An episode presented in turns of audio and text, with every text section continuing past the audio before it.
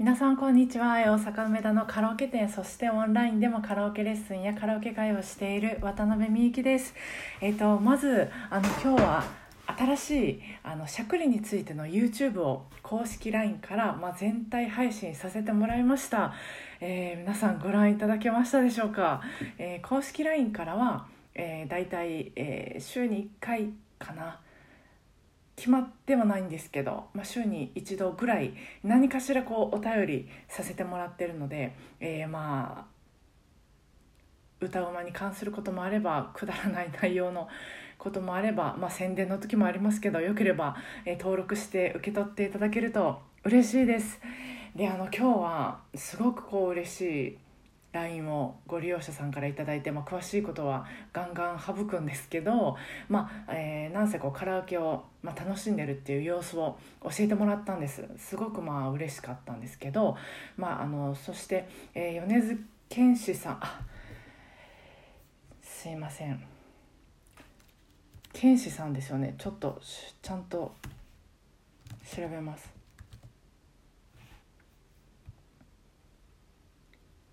米津玄師さんですよね。はい米津玄師さんえの「感電」という新しい曲があるっていうことも、えー、教えてもらって聞いてみたんですけどまあなんか本当進化してますよね。あの管楽器の音がすごいかっこいいなと思って頭にこうバーンと入るんです。それでちょっともうやられてしまって、えー、ちょっと何回か見てるんですけど、えー、あのその歌声のことを言うとその日本語が流れるようで本当に滑らかで、えー、でもその崩しまくって歌ってるっていう感じではなくて、えー、ちゃんと聞き取れるしだからその作詞する時に言葉をめちゃくちゃこう流れるようになるように選ばれてるんじゃないかなどうなんだろうってちょっと想像妄想しながら、えー、見てたんですけどいや調べるの忘れてましたけどまた。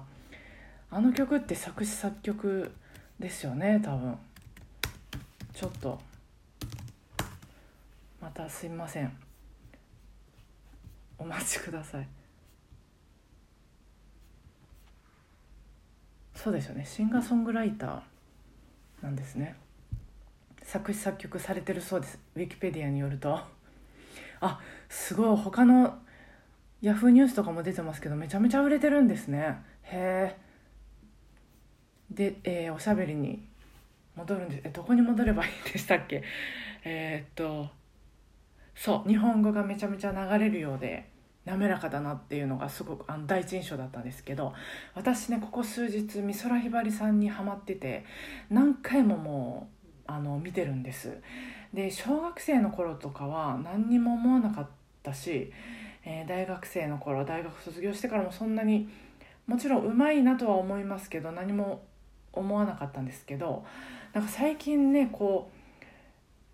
うなんかあ私がうまさをちゃんと分かってなかったなっていうなんかそのびっくりするぐらいこう滑らかにいろんな声やパーツを使われてて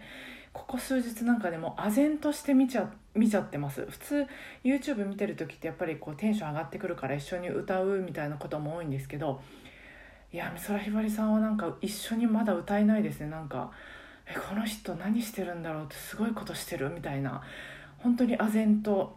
呆然とっていうか驚きの方が強くてあのお祭りマンボっていうのを繰り返し見てるんですけどあのお祭りマンボの YouTube も何本かあるんですけど昭和52年の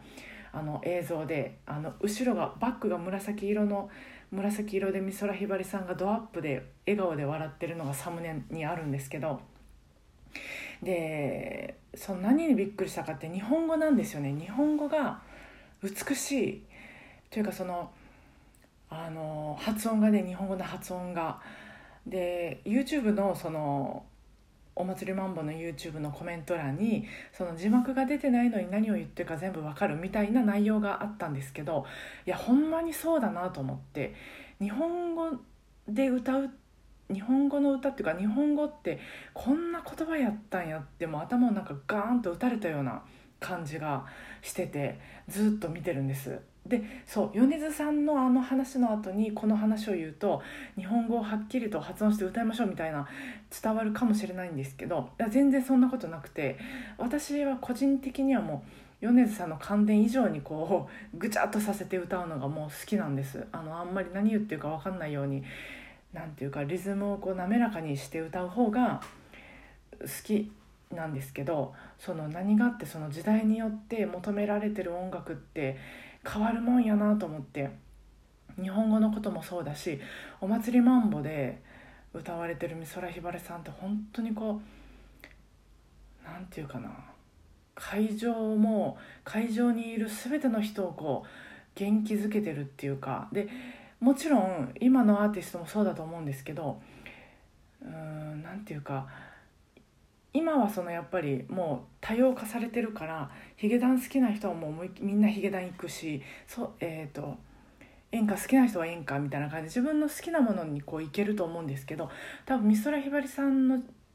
時代ってそうじゃないと思うしそのかあの会場にいる方もまあそれはものすごく好きだとは思うんですけど美空ひばりさんのことも好きだし尊敬してると思うんですけど何て言うかこう美空ひばりさんの音楽が好きだから行くっていうよりはもう神様を崇めに行くぐらいのお正月はお寺に行くだろうぐらいのなんかそういうなんかねごめんなさいうまく言えないんですけどこう趣味の一環として行くわけじゃなくてなんかこうもう国民行事として行ってるみたいな国民全員をこう美空ひばりさんはなんかその時代照らしてたんじゃないかぐらいのその会場の感じでなんかすごいな時代によって本当にこう変わるもんだなと思ってあの最近ちょっと話全然変わるんですけど民泊にまた行ってきたんです。あの、えーと、太陽の塔の近くにあるえっ、ー、とごめんなさいちゃんと正式な名前調べればよかったんですけど喋る予定じゃなくて。そう最近あのあ7分経った。国立民族学博物館にまた行ってきたんです。この間初めて行ってきて自粛明けの時にあのおしゃべりしたと思うんですけどまた2回目行ってきてそれでその日本のなんか歴史みたいなのをこうわーっと見てあ日本っていろんなんかその日本の時代の移り変わりって面白いなってすごくこうそれが心に残っての残ってたのでよりそうなんか美空ひばりさんを見てで米津さんを見ていや時代の変化って面白いなっていうなんか思ってた一日でした。本当にまた感電感電感電と、えー、ちょっと発音がイントネーションがちょっと分からなかったり感電とお祭りバンボ、えー、また見ようかなと思ってる一日でした。そしてあのそう私このラジオを、えー、来年の3月で3丸3年になるんですけどだから今2年半ぐらいなんですけど大体。ようやくというかあのずっと私本当にあの喋るのが下手なんでずっと一軸間違えちゃダメだって台本書いてたんですけど最近ようやくなんていうかこうあそういうことじゃないんじゃないかなっていう多分あの求めら求められてるっていうか勝手に私が喋ってるだけなんであの今本当求められてる体で 喋ってたのが恥ずかしいんですけど求められてなかったらどうしようっていう。そうなんかあの私ができることってそういういいことをちゃんと言うことじゃないんじゃないかなっていう真面目にね言うことじゃないんじゃないかなと思ってきて。なので最近はもう箇条書きにしてその時に喋りたいことを喋ろうっていうふうに方向転換をしてるんですよ。多分この数週間ぐらいは。どちらがいいですかねってわからないですよね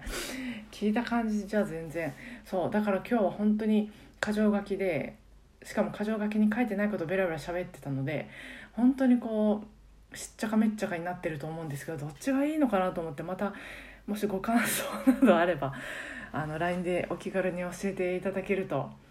嬉しいなと思います。ということで今日はその、まあ、米津さんの観点を知れて、えー、嬉しかったなっていう気持ちよく寝れそうだなっていう一日でした、えー、それでは聞いてくださってありがとうございました。明日もお互いご機嫌に過ごせますように、えー、今日もお疲れ様でした。